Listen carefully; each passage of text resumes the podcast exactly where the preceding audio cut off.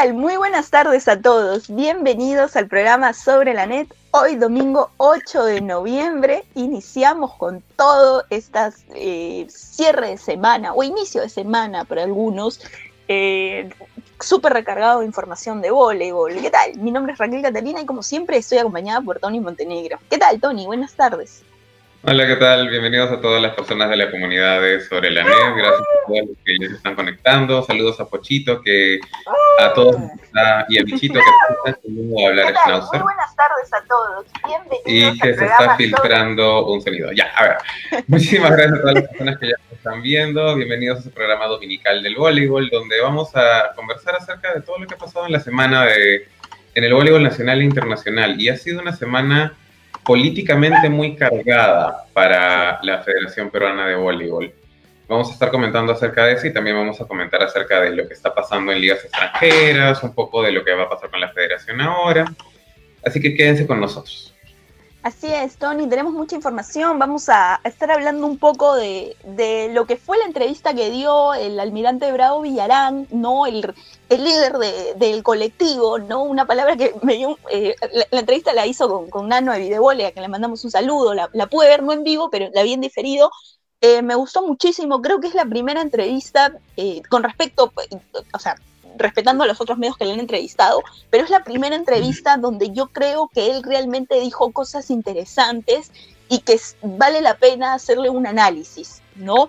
Em, yo eh, quisiera empezar un poco por, por una cosa muy curiosa, ¿no? Que él eh, dijo el tema del, nombre del colectivo, ¿no? Que nos sigue generando un poco de, de, miedo a todos, dicen, ¿no? El colectivo, la gente lo ve como algo súper malo, y sí, ¿no? Es como, el, colectivo, uh, ¿no? La gente tiembla, ¿no? Pero eh, no, creo que más allá de, eso y que algunos lo, tomamos un poco en broma también, ¿no? El nombre del colectivo, em, tiene cosas interesantes en, con respecto a, para mí lo más importante es que no se está prestando el juego de las ligas, ¿no, Tony?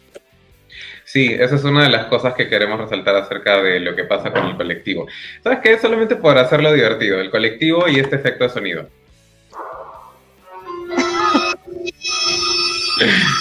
No, ya, mentira, mentira. Un saludo, a la gente del colectivo. Eh, una de las cosas más interesantes que nos dejó la entrevista es justo su posición acerca de las ligas.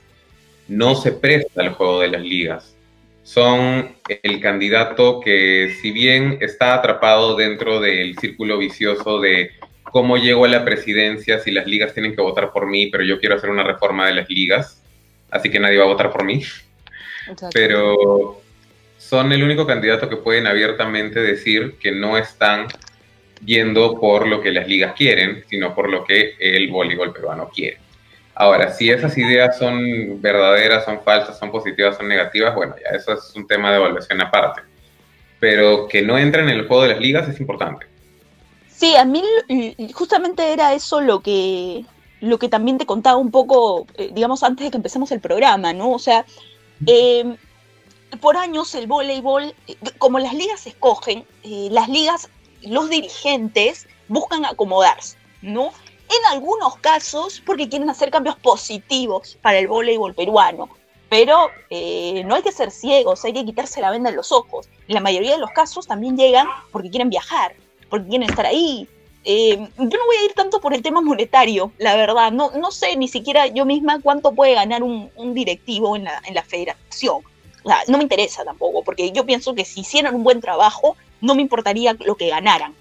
El problema es que algunos quieren llegar, para acomodarse en los viajes de la selección y no hacer nada, como se vio todo el año, todo el último directorio, o sea, estaba repleto de dirigentes que viajaban con la selección sin saber ni siquiera dónde iban, ¿no? O sea, era increíble.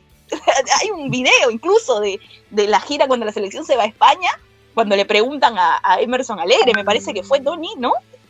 Le preguntan, le hacen sobre la selección y todos los viajes, y él no estaba ni enterado a dónde iba, y el tipo estaba en el aeropuerto con la selección. En la mano.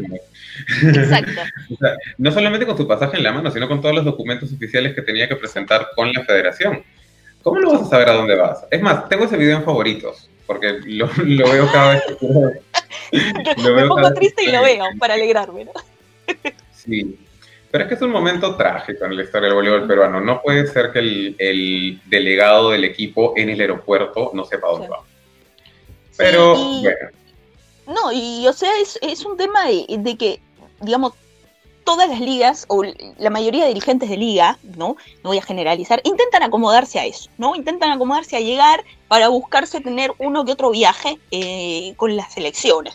Entonces, si hay algo que le podemos rescatar al colectivo, es eso. O sea, no se presta al juego de las ligas, ¿no? O sea, no se presta al juego de, que ya, sí, eh, yo te pongo en mi lista, te doy tres viajes y tú consígueme 10 votos. O sea, en ese sentido no se presta. Ahora, el colectivo puede, este, digamos, liderado por el almirante, puede entrar a la federación eh, y querer hacer ese cambio estructural que tanto necesita el voleibol peruano, que es que las ligas no pueden seguir eligiendo al presidente, solo ellas, porque ya está visto que no escogen bien, que no, no en, muchos casos no tienen idea de lo que necesita el voleibol peruano. Tienen idea de lo que necesitan ellos, pero no el voleibol peruano. Entonces, eh, realmente el verlos como ese, eh, digamos, eh, ese grupo que quiere quitarles el poder, obviamente les causa grimilla, pues, ¿no? Sí. Otra cosa interesante del colectivo es, eh, casi al final, spoilers, eh, más o menos admitió su derrota.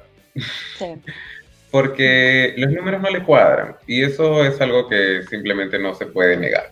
Si se están pidiendo 10 ligas para la inscripción de una lista, que hizo un muy buen punto acerca de por qué 10, por qué un número tan al azar como 10 ¿Por qué no 7? ¿Por qué no 12? ¿Por qué no 20? O sea, ¿qué es 10? Eh, si ya están metiéndose, si ya están metiéndose en ese tema, eh, lo siento, perdí mi tren de ideas, perdón. Eh, una de las cosas que tiene el colectivo más interesante es que están sacando el fraude de lo que es la selección. Esa sería su plataforma en todo caso, más que la misma idea de llegar a la federación. Porque su plataforma como federación es, nosotros tenemos 32 millones de peruanos, debemos de tener un largo universo de jugadores. Eh, su plataforma con las dirigencias, con las ligas, es tenemos que hacer una reforma. Pero ninguna de esas cosas va tanto como el punto que ellos quieren probar, que es que las elecciones son un fraude. y de alguna manera ya no lo ha logrado probar, porque lograron sacar a Diana.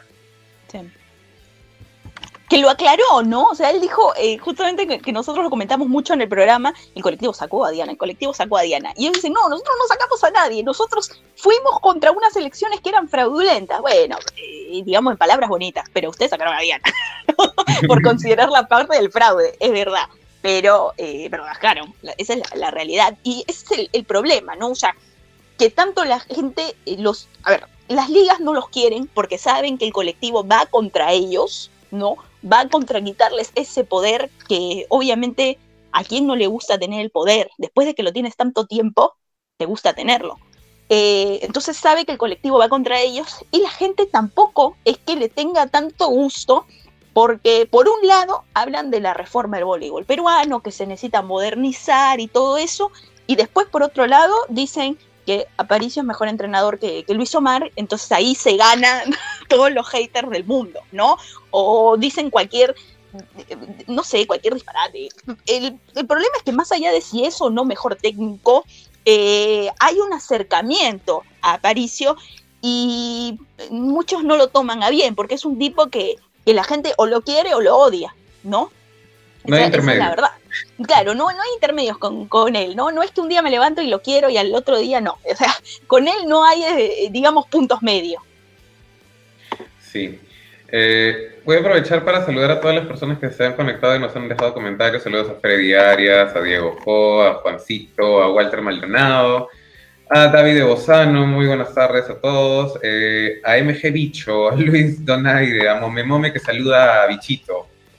Y también a Nano, que, nos está viendo. Un saludo, Nano. Muy buena la entrevista que le hiciste a Usoro Villarán. Eh, Otra de las cosas que nos dejó la entrevista de Augusto Yarán justamente fue eh, las preguntas que le hicieron específicamente los seleccionados de voleibol piso y de voleibol playa de las dos ramas. Y sus respuestas fueron esquivas, por, por llamarlas de alguna manera. no, no, no, no llegó a contestar las preguntas acerca de cómo se iba a hacer para reestructurar el voleibol masculino y el voleibol playa. Mm. Y eso creo que dejó a los fanáticos un poco inciertos, porque si bien el plan, el plan maestro está, si no sabes cuáles son los pequeños pedazos del plan maestro, puede que haya algo mal. Y una de las cosas que a mí más me pareció interesante acerca del tema de voleibol playa, y que justo lo vi con el, con el tema de las ligas, es que nadie representa al voleibol playa en los votos. Cuando las ligas votan, son las ligas que están habilitadas dentro del sistema deportivo para tener clubes de voleibol piso. Las 46 ligas que están votando en estas elecciones por el nuevo presidente de la federación están votando por voleibol piso no hay ningún voto que represente fielmente el voleibol playa. Entonces, lógicamente, si desde el proceso de elecciones no hay nadie que te exija que trabajes para eso, entonces no, no lo piensas, porque tú solamente estás pensando en cómo mejorar lo que las ligas que votan por ti quieren. Y si las ligas que votan por ti todas van específicamente al voleibol femenino y al voleibol de sala, entonces el voleibol masculino queda un poco olvidado y el voleibol playa queda más olvidado. ¿Por qué el voleibol playa sigue siendo un tema de, de jugar en, de jugar en la playa cada cierto tiempo? ¿Por qué no se ha hecho que esté dentro de las ligas? Alguna vez se propuso que todas las ligas tuvieran una representación de voleibol playa para poder jugar un campeonato nacional de voleibol playa. ¿Qué pasó? Bueno, o sea, ¿cuál es el, proyecto de desarrollo del voleibol de playa? ¿no? Porque, a ver, sería muy interesante, sería muy bueno que se le dé apoyo a la gente que está jugando playa ahora. Pero una vez que pase esa gente, ¿qué va a pasar? Otra vez vamos a estar en la nada, sin atletas, sin nada. Entonces, más que ver, o sea, es importante el apoyo a la gente que está ahora, pero buscar un plan de desarrollo del voleibol de playa. Así como se busca un plan de desarrollo del voleibol femenino, un plan de desarrollo del voleibol de playa. Ahora, esas ligas eh, que eligen justamente al presidente, como bien lo dices, Sony, no te falta verdad, eligen a un representante de voleibol de sala femenino incluso, porque eso es lo que ellos activan, ellos no activan otra cosa. La mayoría de esas ligas, eh, no voy a decir todas porque no me consta, pero la mayoría de esas ligas no tienen ni siquiera voleibol masculino. Entonces, eh, no, y, ya de por sí decirte que la playa para ellos es un digamos, algo, algo nuevo, algo novedoso, ¿no? Algo de hobby de repente, ¿no? O sea, no tienen mucha idea de eso. Y si ya les hablamos de snow voleibol, les estamos hablando en chino, definitivamente, ¿no? O sea, algo que nos hemos inventado Raquel y, Tony Raquel, ¿no? O sea, ellos no, no, tienen idea de, de eso. Entonces, realmente estamos exigiéndole a la federación un proyecto de voleibol de playa y yo creo que la federación debería empezar por pedirle a las ligas un proyecto de voleibol de playa, un proyecto de voleibol femenino y un proyecto de voleibol masculino. Porque no puede ser que todo se recaiga en la federación y qué responsabilidad recae en las ligas. O sea, ellos escogen a un presidente. ¿Esa es toda su responsabilidad? ¿Escoger al presidente que encima lo hacen mal? ¿Eso, es todo lo que hacen? O sea, lo poco que hacen lo hacen mal. Y es que solamente les importa lo que ellos tienen que activar en su liga y lamentablemente los que se postulan para presidente juegan ese juego. A Uso Bravo Villarán, no, ya lo hemos notado, no, no, no le gusta no jugar ese juego, probablemente no va a ganar las elecciones por eso. Pero eh, todos van de acuerdo a lo que se va a promocionar en su propia liga. Y hasta el mismo tema de material deportivo, ¿ah? Nosotros hasta el año, esto es, trágico, nosotros hasta el año 2018, que mm, Ana Galay nos dijo en la cara que no teníamos el equipamiento reglamentario para hacer voleibol playa, no nos habíamos preocupado por el, por el equipamiento de voleibol playa. No había nets de voleibol playa, no había... Eh, las bandas de voleibol playa estaban muy antiguas. Pero cuando tú te presentas a las ligas para hablar acerca de qué tipo de material deportivo ellos quieren. Queremos nets de piso, queremos antenas, queremos pelotas de piso, queremos un montón de cosas. No, no, no, no tienen ningún interés en desarrollar voleibol playa, pero tampoco es porque no se les exige. Yo creo que si se le exigiera a las ligas tener un proyecto de voleibol playa, tener un proyecto de voleibol masculino, tener un proyecto de voleibol femenino, entonces incluso la calidad de los dirigentes mejoraría, porque no podría llegar simplemente el mejor de tres clubes sino que tendría que llegar una persona que tenga la suficiente visión para manejar tres deportes a nivel regional. Exacto. Yo, acá hay alguna gente, voy a leer algunos comentarios, ¿no? Eh, por acá me ponen, ¿existen clubes que tengan equipos de voleibol de playa? Ninguno. Ninguno. O sea, no hay uno solo que tenga una representación en voleibol de playa. Eh, y por acá me ponen que eh, no hay condiciones ambientales para jugar voleibol de playa. Ay. Yo la verdad es que no sé exactamente a qué llamamos condiciones ambientales para jugar voleibol de playa. Con, con todo el respeto a, a, Mome Mome, que siempre nos ve, muchas gracias por vernos, pero para jugar voleibol de playa no necesitas estar en la playa, no necesitas estar al borde del mar, nada por el estilo. Bolivia tiene voleibol de playa y más desarrollado que el peruano. Paraguay tiene voleibol de playa, mucho más desarrollado que el voleibol peruano y muchas otras regiones costeras y ellos no tienen salida al mar. Entonces, eh, realmente nos estamos, eh, pensamos equivocadamente que para jugar voleibol de playa tenemos que estar en la playa. Y no, tú puedes armar un campo de entrenamiento de voleibol de playa sin estar en agua dulce, sin estar en la herradura, sin estar en tanto, sin estar al borde, al borde del mar, ¿no? Entonces, eh, em, em, digamos, hay que, o sea, eso no lo tiene que saber el público, eso lo tienen que saber los dirigentes, la gente que está al mando del voleibol lo tiene que saber. Sí. Walter Maldonado también nos está mencionando que el voleibol playa debería jugarse todo el año. Yo estoy de acuerdo con que debería jugarse todo el año, porque no, no debería parar por invierno. El voleibol playa no es exclusivo de verano. Es más, nuestras chicas, Cintia y Cindy, jugaron un torneo en Argentina bajo temperaturas heladas. y, Se tuvieron que ponerse calentadores, sí. Eso es lo más triste y yo creo que, y creo que Cindy y Cintia no, no lo van a dejar olvidar jamás. La federación se olvidó que tenía que darles calentadores. las, llevaron con, las llevaron con la ropa normal de Boli Playa y tuvieron que jugar ellas con la ropa normal de Boli Playa. No, sí, fue terrible, fue terrible eso. Sí, bueno, la gente no sabe todo lo que la gente de Boli Playa eh, sacrifica para poder, para poder representar a Perú. Es bastante. Eh, a ver, otros comentarios por ahí. Marcelo Gigante, saludo para Marcelo, muchísimas gracias por vernos. Pero hay ligas que tienen tres equipos nada más, no lo entiendo. Imposible así tener unificadas las ligas. Marcelo, el sistema de, Perú es así. Una liga se puede formar con aval de cualquier eh, municipalidad si tiene tres clubes que estén registrados en la liga con registro nacional deportivo peruano. Entonces, por ejemplo, si yo tengo mi club, Raquel tiene su club y tú tienes tu club, a pesar que estemos los tres divididos geográficamente muy lejos, podemos formar una liga siempre y cuando una municipalidad nos dé la aval. Y esa liga, una vez que está registrada, tiene un voto en la federación. Eh, cada una de las ligas tiene, tiene sus siete miembros de directorio igualito que todos los demás. Entonces, al final, formar una liga es más un tema de conexiones con gente del voleibol que de hecho trabajó por el voleibol peruano. Eso es verdad. Acá nos ponen, bueno, que, pero para eso se necesita inversión, ¿no? Para poder crear esos campos artificiales, pero de eso se trata.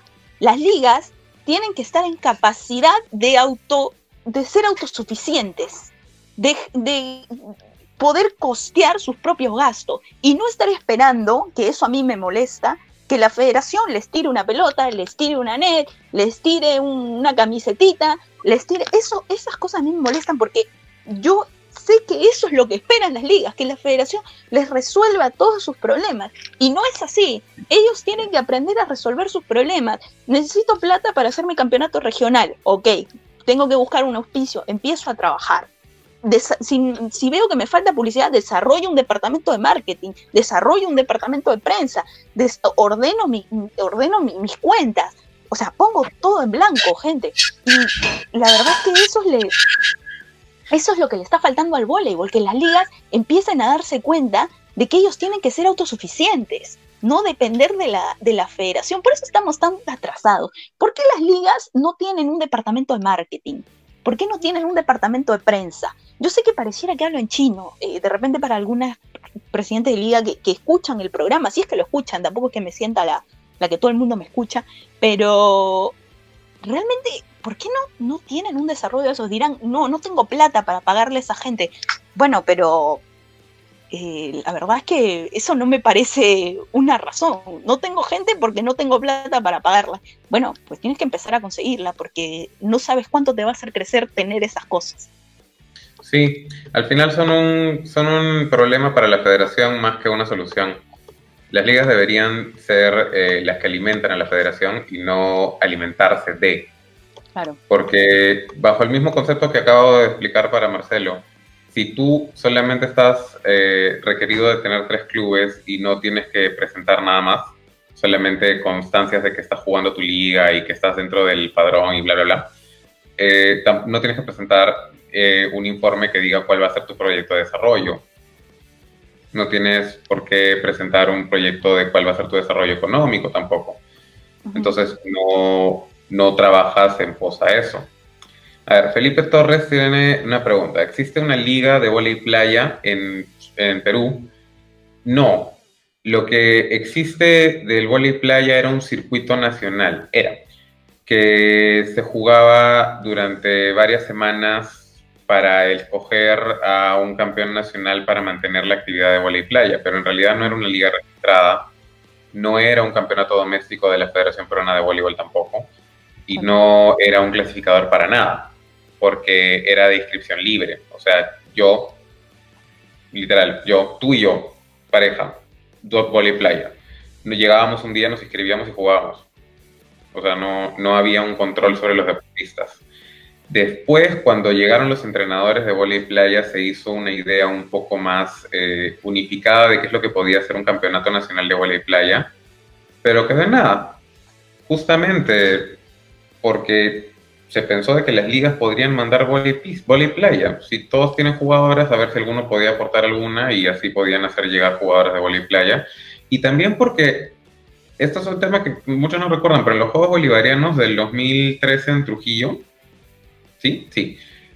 La dupla de Lima perdió contra la dupla, la dupla de Trujillo. Una dupla que jamás había estado registrada por la federación, que simplemente llegó a jugar ahí porque estaban en Trujillo y tenían el cupo. Entonces, un, un, equipo que nunca había estado registrado en la federación le ganó al mejor equipo de Perú. O sea, realmente muestra un poco, a ver, me da la visión de dos cosas. De la primera es que eh, realmente nuestro nivel es tan bajo que nuestras duplas fuertes o nuestras duplas de, digamos, céntricas no pueden enfrentarse a otras duplas del interior del país, de, otros departamentos, que digamos en condiciones no están a la par con Lima.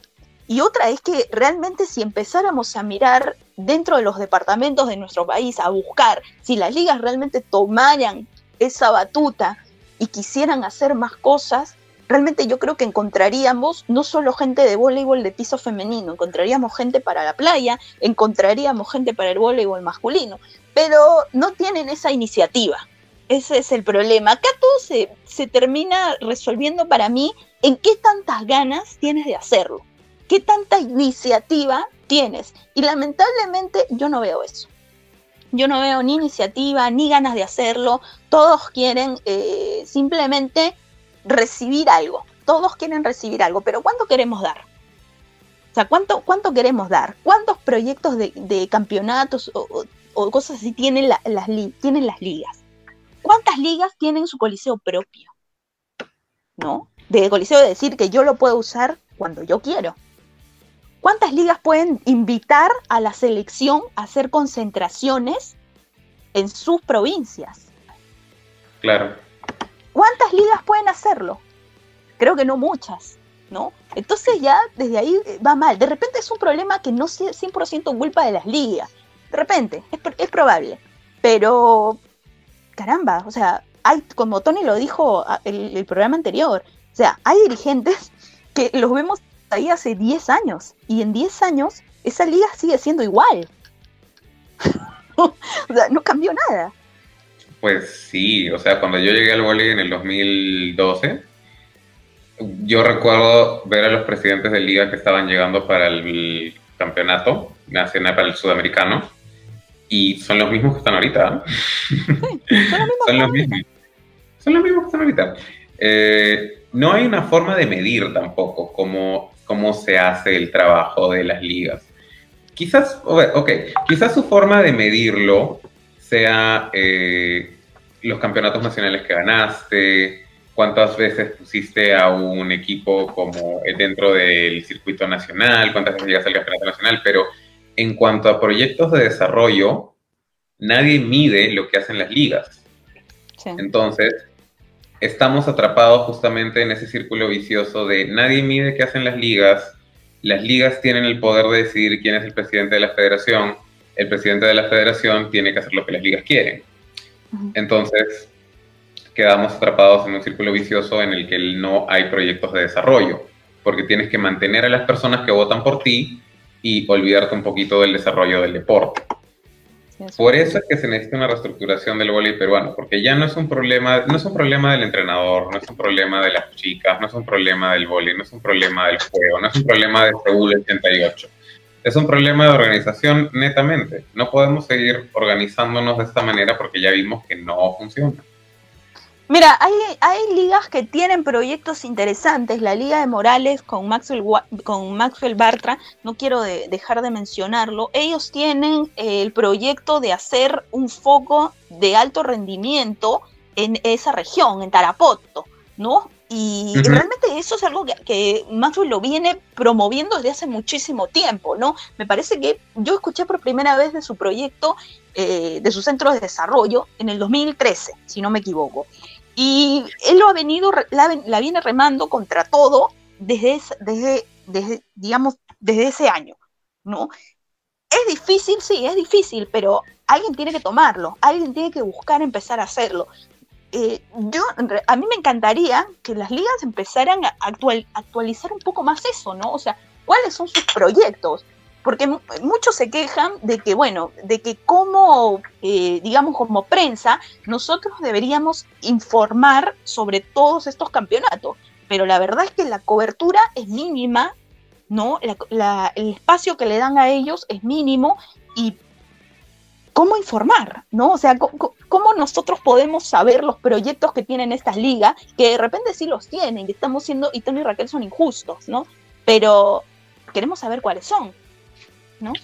Claro, o sea, si no lo publican, vivimos en una época en la que si no publicas algo no pasó, eh, y, eso, y eso ya no es culpa, justo lo ponen acá, eso ya no es culpa de Natalia, ni es culpa de Gina, ni es culpa de Aparicio, ni es culpa, o sea, eso es algo netamente dirigencial.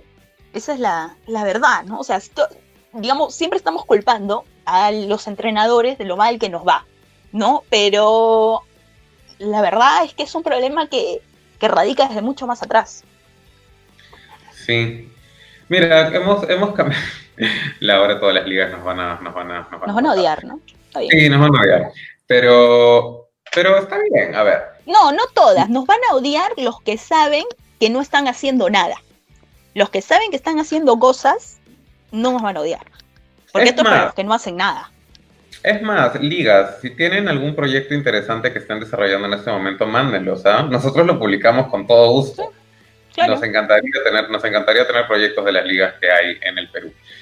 Pero yo creo que deberíamos mirar más a las ligas, no tanto al presidente en este momento. Porque si bien estamos en medio del proceso electoral de la federación, estamos el, según el calendario de electoral, el calendario de electoral, según el calendario electoral, la presentación de listas es hasta el jueves 12 de noviembre, o sea, este jueves es la presentación de listas y el viernes 13, lo cual esperemos que no sea una señal del destino, vamos a saber cuáles son las listas habilitadas.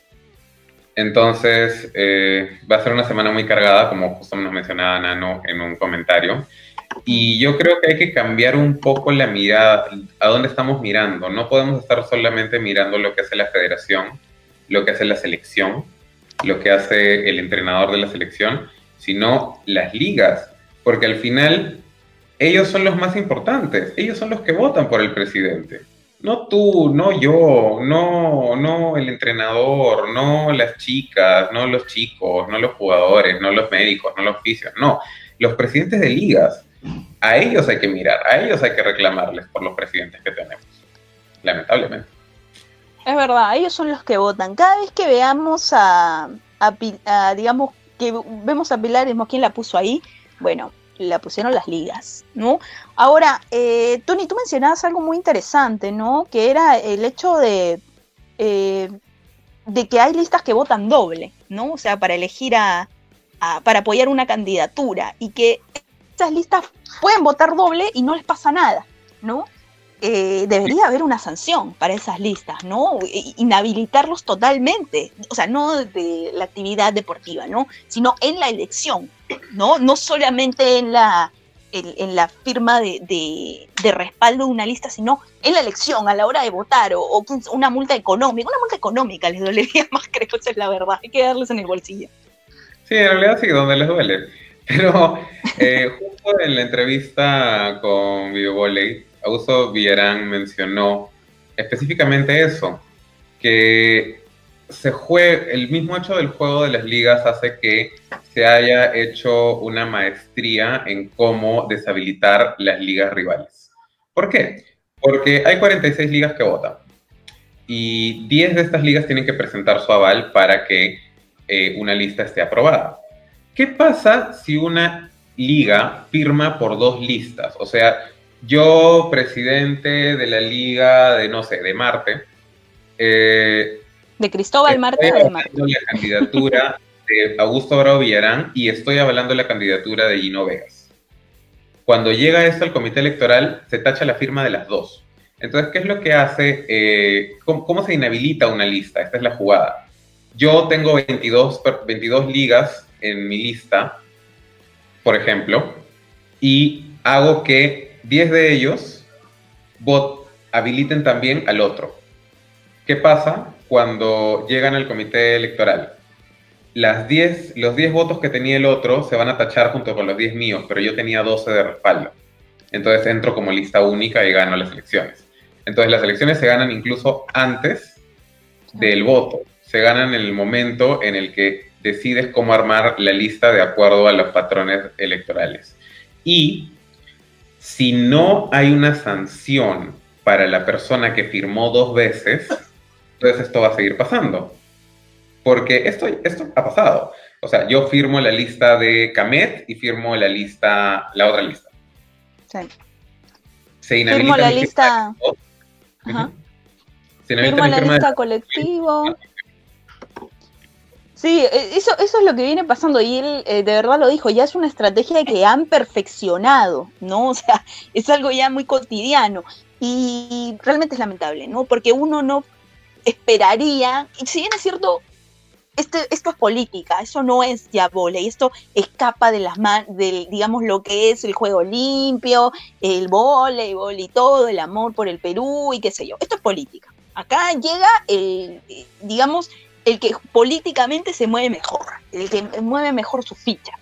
Y la verdad es que esta jugada, como bien la dijo eh, Augusto Bravo, eh, es algo que ellos han perfeccionado con el tiempo. Es lamentable, pero bueno, eh, hemos convivido con ellos, ¿no?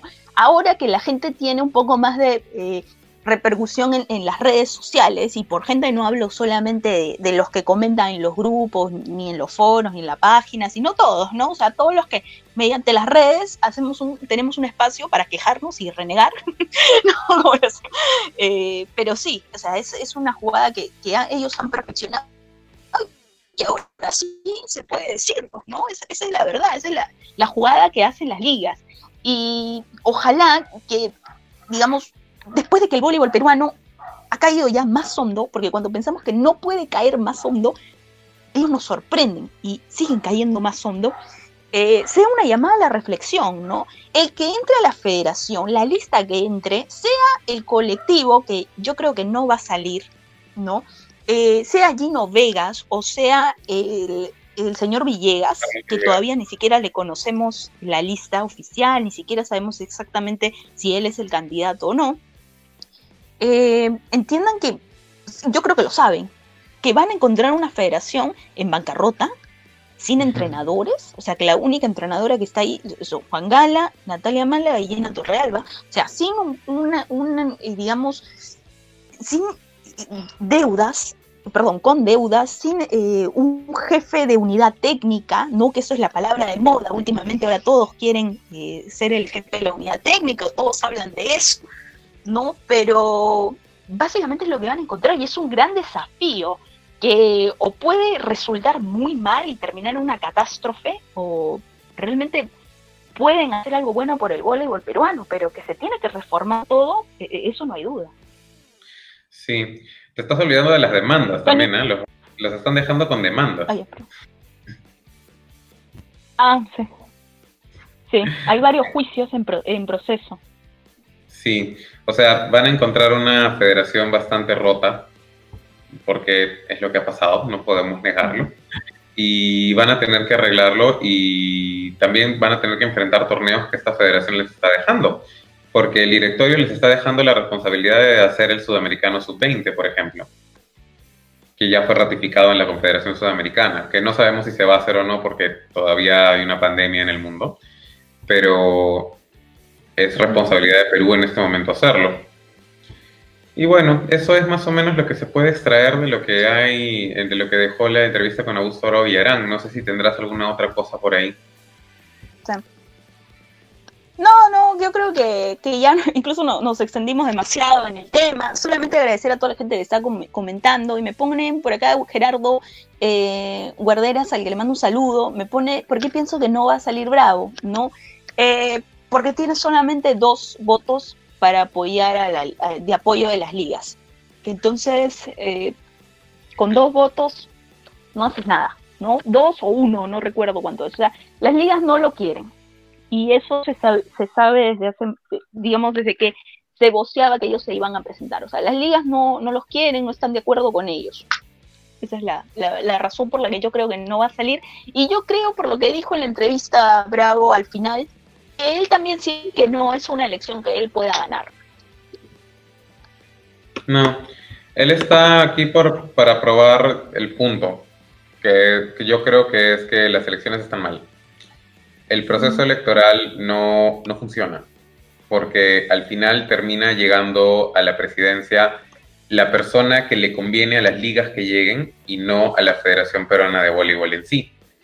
Y puede que llegue una persona muy preparada. No estoy diciendo de que los presidentes todos hayan sido un desastre.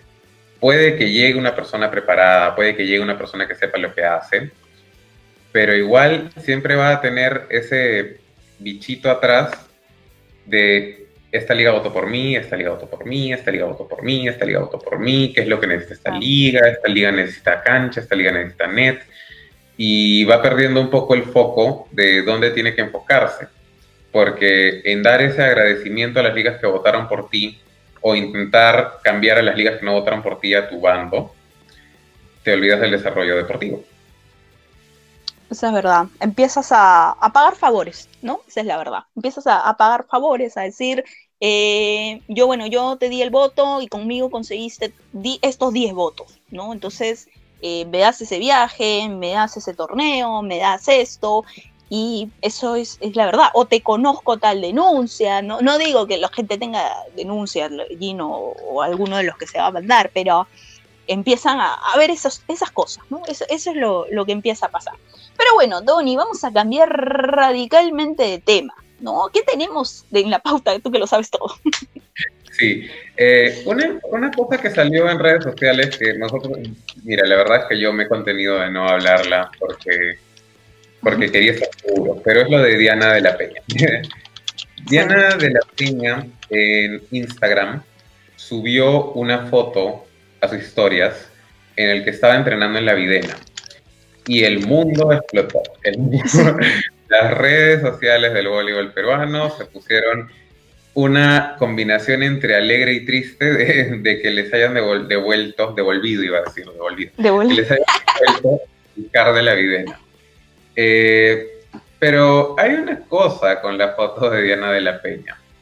No es el CAR. ¿No es el CAR, Tony? No es el CAR. Es la videna, pero no es el CAR. Pero hay eh, una donde se muestran los cuartitos del CAR. ¿O es que así es todo en la videna? No lo sé, pero en la cancha en la que están en la cancha en la que se les ve a ellas es la cancha del el estadio que está al frente del CAR, el que está cruzando la cruzando este paseo de banderas que hay en medio de la Videna. ¿Ya? Hay canchas de multipropósitos, por decirlo de alguna manera. Y esa es, es la cancha del CAR. No, perdón, esa es la cancha del básquet, no es la cancha del CAR. Si el CAR se lo han devuelto a la federación o no, la verdad es que no lo creo, porque lo habrían anunciado. No es un tema que te guardas a ti solito, no es un tema que, esperas a que una jugadora de un club suba, bueno, de la sección, y de un club suba a sus historias. Lo anuncias. Sí, sí es cierto. Yo, yo lo que he visto es que eh, San Martín está entrenando en, la, en la San Martín, ¿no? O sea, en su coliseo. Eh, están usando el gimnasio de, ese gimnasio en el que estaban entrenando, sí me parece que es el del, del centro de alto rendimiento, que lo subió un... Ahora voy a compartir la, imagen, eh, que lo subió uno de los preparadores físicos de los equipos. Eh, me parece que esa sí es, eh, digamos, la cancha del CAR, pero, perdón, el gimnasio del, CAR, que la voy a poner ahorita en, pantalla, mira, para que la veas, Tony. A ver, voy a agrandar un poco, perdón. Perdón, espérenme, gente. Que esto está improvisado, tienen que entenderlo. a ver. Eh, Aquí todo está en el momento. Acá, sí, acá todo está improvisado en el momento, ¿no? Es un programa improvisado. Nosotros somos unos improvisados. Ya, ahí está. Creo que lo pueden ver en pantalla. Incluso sale mi, mouse ahí. Pero sí, mira, es, por ejemplo, regata, ¿no? Entrenando y, me parece que ese es el, el, gimnasio de la Videna, perdón, del Centro de Alto Rendimiento del Vóley. Y esa es la cancha del centro de alto rendimiento, si no me equivoco. ¿ah? No, es la del, la del básquet, ¿no? Pero es otra. La cancha es del básquet, estoy seguro de eso. Porque el piso, el piso de losa, el piso de losa de madera, ese, piso es, de la cancha que está al frente. Sí. Eh, la las fotos que estaban en el gimnasio sí me parece que es el, es el CAR de la Videna. Eh, me parece que es el almacén incluso. Sí, es por esta puertita, ¿no? En la que sale Kiara, esa puertita es la del CAR. O, es que todo está igualito en todos lados. No, sí, pero esa, esa puertita es la del CAR. Es más, es el almacén, creo que es el almacén de pelotas. No, no, no, ya, estoy seguro, es el almacén de pelotas. sí, ¿no? Eh, que lo han acondicionado. Sí, sí, sí, lo noto por el piso, el piso, el piso que, les pusieron especial para que las pesas no, no cayeran de manera es, espantosa. Pero esto ahora me ha dejado una duda. Si tienen ingreso al gimnasio del CAR, ¿ya les devolvieron el CAR? O sea, ¿ya lo aceptaron sin piso? Lo que pasa es lo que yo sabía era que sí tenía un piso, pero eh, no era un piso tan bueno como el que nosotros, como el que teníamos al principio. Mira, acá eh, me están diciendo que justamente el, poli, es el poli número 2 en el CAR, donde, donde están jugando, que fue lo que, se lo que ofrecieron del principio los del Copal. Pero que el poli número 2, ¿cuál es el poli número 2? ¿En, en el CAR o en la Videna? En la Videna. En la Videna hay cuatro polideportivos. Ya. Y ese es el polideportivo que me parece, ya, eh, porque he caminado bastante por ahí, me parece que ese es el polideportivo que está más pegado a la puerta 13 de la Avenida del Aire, ¿Ya? Eh, que es donde se jugaba básquet. Se ha condicionado para jugar voleibol y, es más, los postes que se, que se ven ahí son postes, eh, me parece que la palabra no es improvisados, es eh, puestos, ¿ya? Claro. Pero no están hechos específicamente para la, para la cancha de voleibol que se necesita. Está, está acoplado, puesto, no me sale la palabra. Eh, por acá, Jorge Alberto González dice que el legado dijo que entregaría el CAR entre diciembre y enero. Esperemos que sí.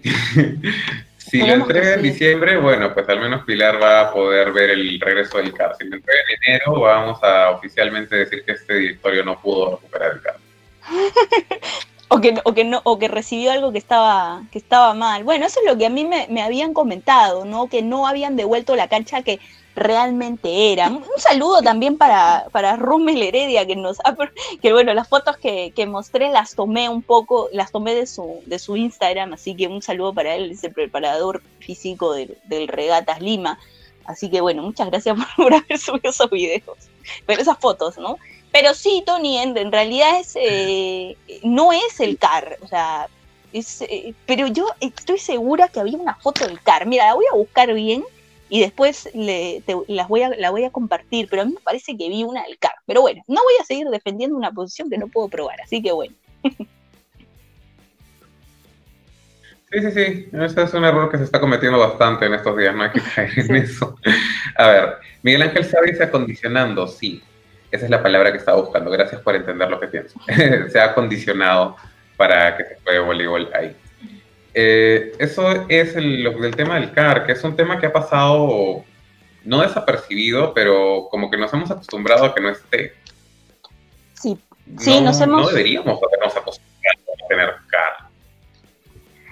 Mira, nuestro CAR era tan lindo, tan bueno, ¿no? O sea, realmente el mismo, los mismos brasileros, o sea, después lo, descuida, lo descuidaron, ¿no? Pero los mismos brasileros decían que era tan, eh, que estaba tan bien equipado como el mismo Sacuarema, ¿no? Ahora Sacuarema es una super ciudad, ¿no? Pero, pero decían que sí, que estaba en perfectas condiciones para tener una selección entrenando en el alto nivel. Sí, tenía todo. El piso era hermoso. Tenía todo. El piso, de verdad que era hermoso. Sí, lo pisabas y era como un colchoncito, así. Y saltabas y saltabas y sonaba tu peso en toda la cancha pero no te lesionabas nada. no te lesionabas nada. Tú saltabas, caías y parecía que de verdad era un piso flotante. Sí.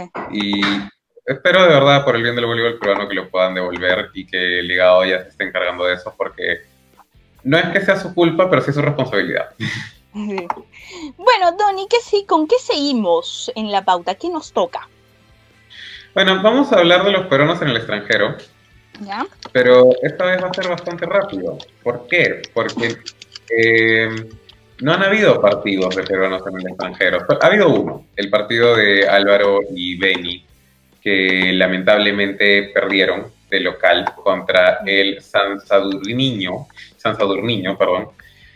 Lo bueno del partido es que Álvaro Hidalgo fue el mayor anotador de su equipo. O sea, y fue el mayor anotador del partido también, con 21 puntos. Lo malo del partido es que ahora el Badajoz Extremadura, que es el club, está en penúltimo lugar de la tabla.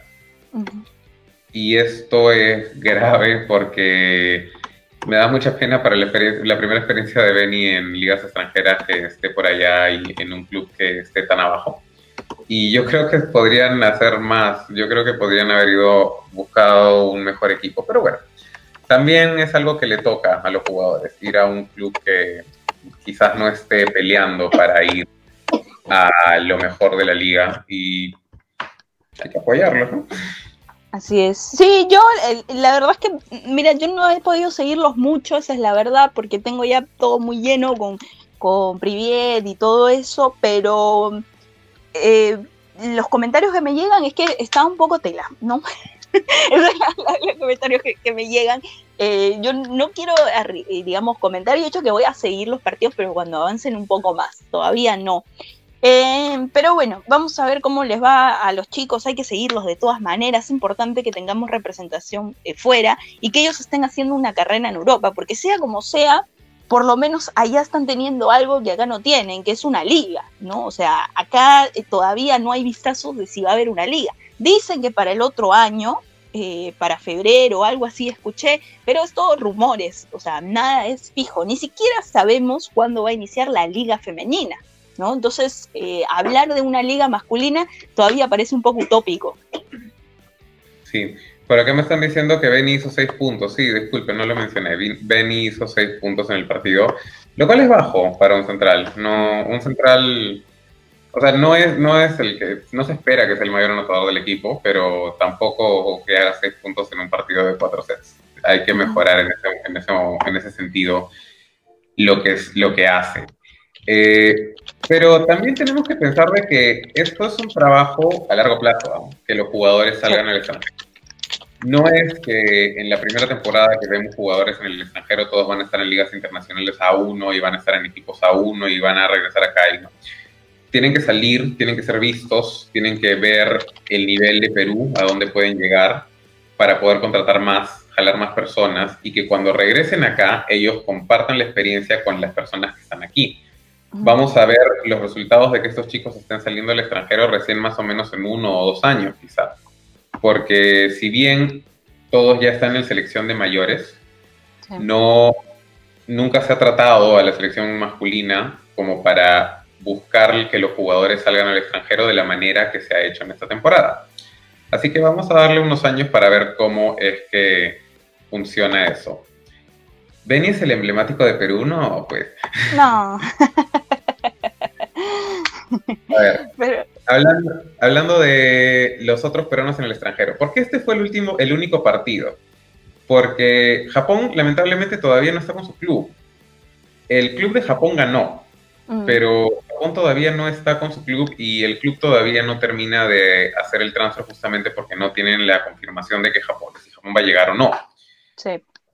Los papeles que se tengan que hacer, espero que se estén realizando, porque sería bueno, ya que el club al que llegaría Japón está mucho mejor posicionado que el club al que está, en el que están Álvaro y Beni, por ejemplo. Es, es, eh, era, eso es lo que también me, comentaste tú en algún momento, que era una pena que todavía no pudiera llegar. Parece que es todo un tema de, papeles por el tema de la pandemia, eh, que está, digamos, ese segundo brote llegado con fuerza a Europa. Pero sí, no ha podido viajar todavía a Japón. Esperamos de verdad lo haga pronto. Creo que es eh, uno de los mejores jugadores que tiene Perú. En general, es uno de los pocos que hace todo bien, ¿no? Tiene muy buen perfil para atacar, muy buen perfil para recibir, saca muy bien. En fin, es un jugador muy completo. Ojalá pueda eh, tener esta oportunidad de jugar en, España, que si no me equivoco, Tony, me parece que es la primera vez que Japón saldría, ¿no? A jugar al extranjero. Es la primera vez que Japón saldría. Por acá alguien, espera, disculpe, se me fue el comentario. Alguien nos comentó que Japón se, ya tiene todo listo. A ver, ¿dónde está? ¿Dónde está? Acá lo están comparando con la Padula, no se va. Felipe Torres siempre trae ese comentario futbolero. ¿ah? Sí, sí, sí. Mientras que, encuentro el que encuentro el comentario que estaba diciendo, por favor no dejen que los memes de la Padula mueran. que los memes de la Padula nunca mueran. Los memes de la Padula están ahí para, para hacernos felices. Ya te encontré. Miguel, Miguel, Alberto Morales nos dice que entre lunes y miércoles le dan sus papeles para que pueda irse a jugar al extranjero. Genial. Confiamos en ti. Confiamos en ti, ciegamente. Este programa es gracias a ustedes. Lunes, lunes a miércoles, vamos ahí. Bueno, ya. Eh, sigamos con los estrenos en el extranjero. No hubo actividades en Francia por COVID. sí, o sea, no, por COVID. De todas maneras, el René de, la Peque y Mabel tenía descanso esta semana. Su siguiente partido está programado para el 21 de este mes contra el Club Arnés que es el club que va segundo y que no ha perdido ningún partido. Si ganan ese partido las chicas del REN, del REC, perdón, se posicionarían dentro de los tres mejores, que es lo que están buscando, porque los tres mejores avanzan a la siguiente etapa. Así que si se logran bajar, tienen que ganar 3-0, 3-1, pero si se logran bajar al equipo invicto, se meten dentro del área de clasificación. Así que a darle mucho apoyo a las jugadoras peruanas que están en la Liga 2 de Francia. El Rennes, Tony, el Rennes. Tienes que dejar de decirle René. Porque René es la ranas. Pero no, bueno, la Rec, ¿ya? Rec Volley a partir de ahora. O las Armiñas, les vamos a decir, que es su, su, apodo. La Liga A de Francia está eh, paralizada por COVID pero regresa el 14 de este mes, o sea, en seis días. Y las peruanas que juegan, a ver, el Moguins va a jugar contra el Nantes, el Moguins de Sola La Rosa, y van a jugar de local. Y el Marken Barueul va a jugar contra el Pais Dice Venels, su madre, de visita. Esos van a ser los siguientes partidos de la Liga de Francia para las peruanas. Y por último, Eduardo Romay. Eduardo Romay, que lamentablemente compartió en sus redes sociales que tiene COVID. Él lo dijo, ¿ah? No piensen que nosotros estamos chismeando, ¿no? Él lo dijo, él lo dijo. No, no, él lo dijo. Eh, pero tú me dijiste, tú me dijiste cuando, cuando, cuando escuchaste el nombre Amstetten COVID, tú me dijiste, ay no, Eduardo. Yo, no, a ver, fue lo primero, no sé si fue por mi preocupación de que, a ver, de que tenemos a alguien allá y que eh, como uno, como las mujeres siempre somos bien alarmistas, ¿no? en ese sentido, o bien exageradas, yo dije, ¿no será, no, no será uno Eduardo? Y, o sea, se me pasó por la cabeza y luego ya él mismo lo dijo, ¿no? Pero sí, desde el momento que yo lo vi, vi la información, tuve la sensación, ese instinto eh, de pensar que había sido él, ¿no? O sea, pero no, digamos, después lo él mismo lo, lo confirmó y bueno, qué pena, dice, no tiene síntomas eh, fuertes de, COVID, ¿no? Pero, eh, digamos, igual tiene que cuidarse, porque esto estás bien en un momento y luego estás muy mal, así que no, que se siga cuidando. Él y, todos sus compañeros una pronta mejoría, ¿no? Sí. Felizmente no estás presentando síntomas graves. Hasta donde tengo entendido, solamente está sintiendo un mm. malestar general fuerte. Y bueno, esperemos que se pueda que pase el tiempo que tenga necesario para recuperarse. Y ya. El Amstetten tenía programado partidos para el 14 y para el 19 de este mes, pero lo más probable es que sean reprogramados hasta que se solucione el tema del COVID que se encontró en el equipo. Y eso me parece que es una cuarentena de 14 días más, así que vamos a ver cómo se reacomodan los partidos del Amstetten antes de que se vuelvan locos en redes en los comentarios, ya. Están diciendo que Ángela es la que tiene listas sus papeles de entre el lunes y miércoles para salir, no Japón. Qué pena que haya leído tan mal, lo ah, siento. sí, yo no entendí, eh, digamos, por qué lo, dijiste, pero yo, a ver, yo sé lo de Ángela eh, por lo que ella hizo, hizo el live ayer, me parece. Eh, sí, ayer. Eh, y dijo eso, ¿no? Que ella todavía no tenía listos los papeles, pero que ya entre lunes y miércoles lo iba, los iba a tener listos y que bueno, que nos iba a contar cuando ya esté allá, y lo dijo. o sea, estoy acá, eso es lo que dijo. Oye, escúchame, las campañas de intriga de Ángela Leiva son masivas, ¿ah? Tiene unas campañas de intriga sí. A ver, pero mira, qué raro, ¿no? Porque con todas las jugadoras del mundo se manejan rumors. O sea, todas, digamos, todavía no se ha confirmado ningún jale, pero ya por rumores, que eso es muy normal en todos los deportes, pero ya por rumores eh, uno sabe qué jugadores van a cada equipo, ¿no? O sabes las propuestas que tiene, pero con Ángela todavía es muy incierto, ¿no? No sabemos a qué, a qué equipo va a ir, eh, ella misma no, no lo dice, la hace bien larga. Em, la verdad es que a mí el tema de Ángela, quiero saberlo ya porque eh, la situación me tiene un poco aburrida. me tiene un poco aburrida la, situación de se va o a dónde se va, o, o sea, ya yo entiendo que ella no lo dice porque como todavía no tiene el papel listo, eh, no quiere como que salarlo de repente, ¿no? Por ahí digo que me voy al, no sé, al, al Osasco, al Fluminense o a cualquiera, y lo digo y, después no me sale el papel y no me puedo ir, ¿no? Pero, pero bueno, acá me ponen Ángela va a Rumanía, no sé a dónde va. La liga brasileña todavía empieza, esta semana empieza, el, el martes, si no me equivoco, empieza la, el 10 creo, que empieza la liga brasileña. Y, bueno, no sé, pero en sus declaraciones ella fue muy clara y dijo que era muy probable que no iba, que no jugara esa, la Copa Nacional que, va a ser acá. Em, y no sé, en algún momento me parece que también dio a entender que su hermana se iba, pero no sé si yo entendí mal o algo así, pero eh, a ver, la gente que también lo vio, a mí me dio a entender de que su hermana también tenía propuestas.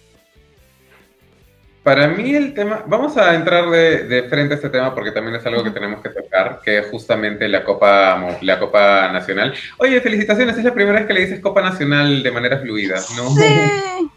al fin, em, la Copa Nacional aparentemente se va a jugar sin Ángela Leiva y esto es simplemente un capítulo más de la novela que es Ángela Leiva en este momento tiene más drama que Grey's Anatomy temporada 14.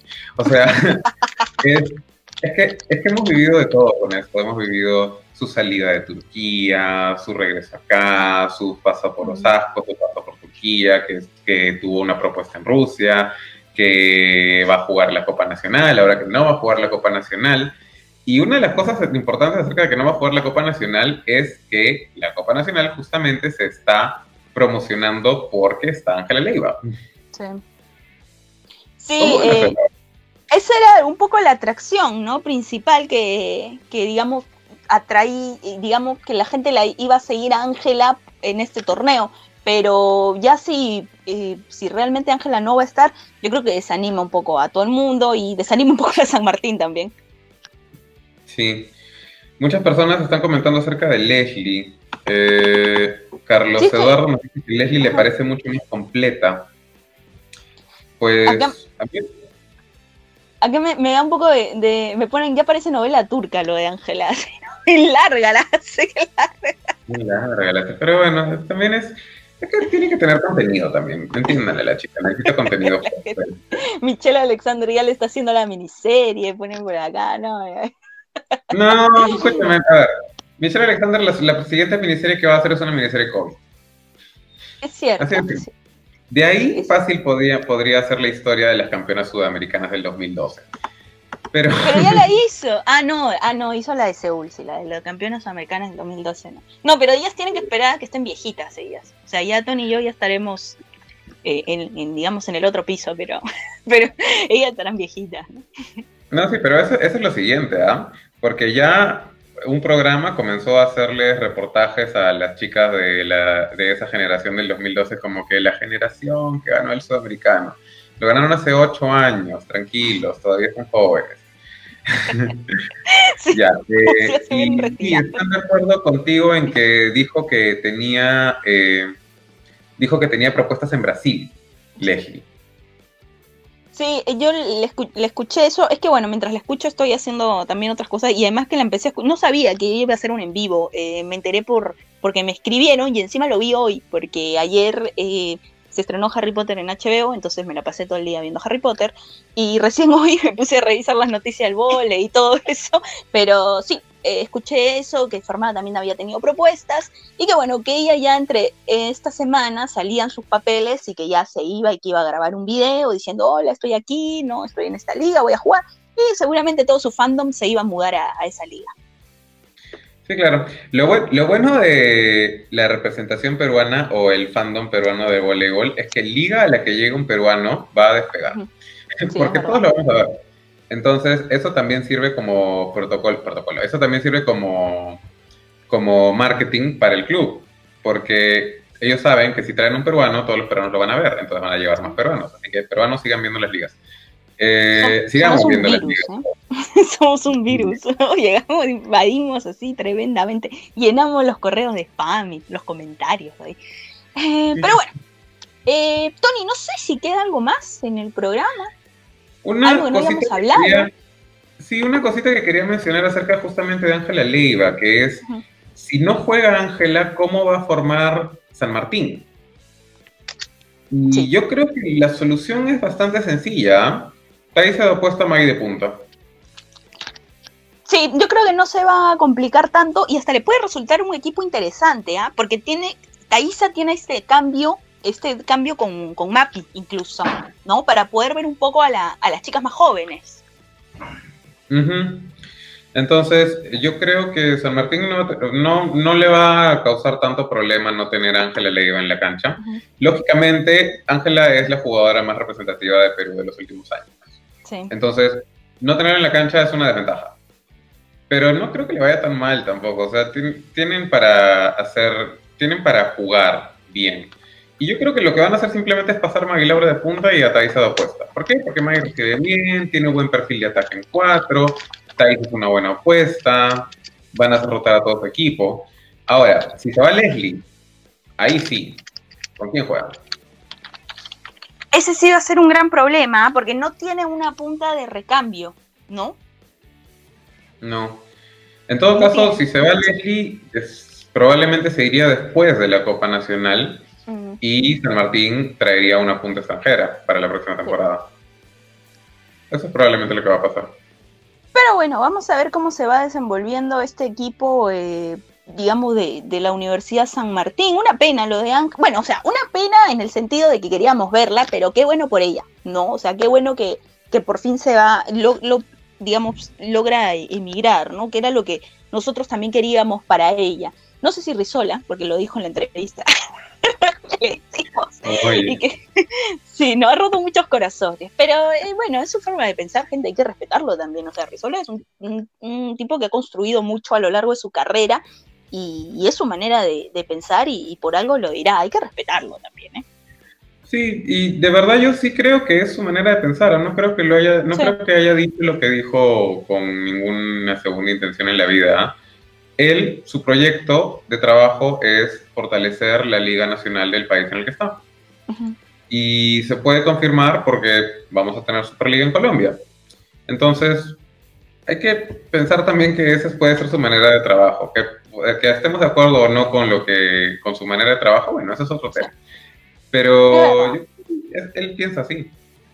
Sí, él piensa así. Dijo también alguna. perdón a la gente que no he sacado los quotes con las mejores, digamos, lo mejor que dijo Rizola en la entrevista. Lo voy a sacar este lunes, perdón. Es que he tenido mucho trabajo esta semana, pero sí lo voy a hacer. Eh, pero sí, creo que es, que es un tipo que, sin duda sabe muchísimo. Eh, podemos estar o no de acuerdo con él, es cierto, pero es importante también eh, entender su punto de vista, ¿no? No cerrarnos a decir eh, no, ¿cómo va a decir eso? Lo hace por Colombia. No, no, sino también eh, darles oportunidad, ¿no? O sea, nosotros podemos pensar distinto, pero eh, también hay que considerar otras opciones, ¿no? O sea, no, no es que, digamos, está todo mal en lo que dice. En, algunas, cosas, en algunas cosas tiene razón. probablemente yo también no estoy tan de acuerdo, pero sí, o sea, respeto ese punto de vista, entendí lo que dijo, entendí su, su punto de, de vista y, lo respeto. Es, parte de, este juego, eh, la verdad. Pero eh, bueno, tenemos esta semana también un Hablan los que saben muy interesante, Tony, con un tipazo, con un tipazo, la verdad. El único tipo que tiene menos pelo que yo en este momento. Abundanza, sí, que acaba de clasificar en, eh, digamos, con el TH1 entre los mejores cuatro de la Liga de Turquía va a estar conversando con nosotros el, día. Bueno, ya conversó con nosotros, no, no me voy a hacer la que va a estar en vivo, no. Ya conversó con nosotros eh, hace un, par de semanas y el jueves van a poder escuchar todo lo que nos dijo. Eh, estuvo muy buena, hablamos de, mucho voleibol, eh, no solo de Europa, sino también de Sudamérica. Hablamos de, jugadoras peruanas también. creo que, que va a dar que hablar la entrevista. Si entienden, si hablan inglés y lo entienden perfectamente, pueden escucharla normal. Y si no, bueno, eh, con Tony nos vamos a dar el trabajo solo por esta vez de poner subtítulos. La siguiente, si no aprenden inglés, están perdidos. sí, pero está muy interesante la entrevista con Abundanza porque nos enseñó mucho acerca de cómo se puede hacer un trabajo diferenciado desde los clubes para fortalecer el país. Cómo llegar a un club como un entrenador extranjero puede hacer que fortalezcas el voleibol del país entero, dependiendo de cómo muevas sus fichas. Y también una de las partes más interesantes es una que les va a gustar, que nos gusta a todos los peruanos justamente, porque habló de jugadoras peruanas y habló de una jugadora peruana muy especial que tiene muy cerca a su corazón y en su cerebro, que se le quedó como una de las mejores jugadoras de la historia. ¿Quién es? El jueves lo van a saber. Así es, el jueves van a, van a saberlo, es, es un tipazo, eh, realmente nos divertimos mucho en, la entrevista con él y nada, solamente les recomiendo que, de verdad la vean, la, pasen bien, eh, tengan siempre, eh, como siempre les digo, ¿no? mente abierta cuando, cuando veamos este tipo de, entrevistas. Así que nada, aprovechenla. Eh, nosotros lo estamos aprovechando muchísimo y creo que, ustedes también lo, van a hacer así. Pero bueno, Tony, eh, estamos ya sobre la hora, me parece. Sí, ya nos pasamos ya. Acá, ya me están diciendo corta. Sí, acá también. Ya quieren poner este cuarto poder. No sé qué quieren ver acá, ¿no? Allá. Está bien. Bueno, gente, muchas gracias por, por habernos acompañado. Eh, nos encontramos, como siempre, el día miércoles. El martes sale Priviet, no se lo pierdan, eh, con Bruno. El miércoles nos reencontramos con Tony. Vamos a tratar de que sea el miércoles sobre la net internacional. Y el jueves hablan los que saben y ya también el domingo. Siempre a las 6 de la tarde, gente. No hay otro horario con nosotros, a las 6. Sí, es a las 6 de la tarde. También no se olviden de no se olviden de lo que va a ocurrir esta semana. Hasta el, hasta el programa del miércoles no va a pasar nada. Hasta el programa del miércoles vamos a estar relajados. Pero el jueves tenemos la presentación de las listas de la Federación Peruana de Voleibol. El viernes tenemos la publicación de las listas y el sábado tenemos los comienzos de tachas. Así que eso va a ser lo interesante de esta semana. bueno, Tony, muchas gracias por haberme acompañado, por habernos acompañado a todos los que... Eh, no, mejor, muchas gracias a todos por acompañarnos a mí y a Tony a hablar de vole. Esa es la, verdad. muchas gracias a toda la gente que se suma, a la gente que lo ven diferido. Y con nosotros será hasta el martes con Privet Vole. Chao.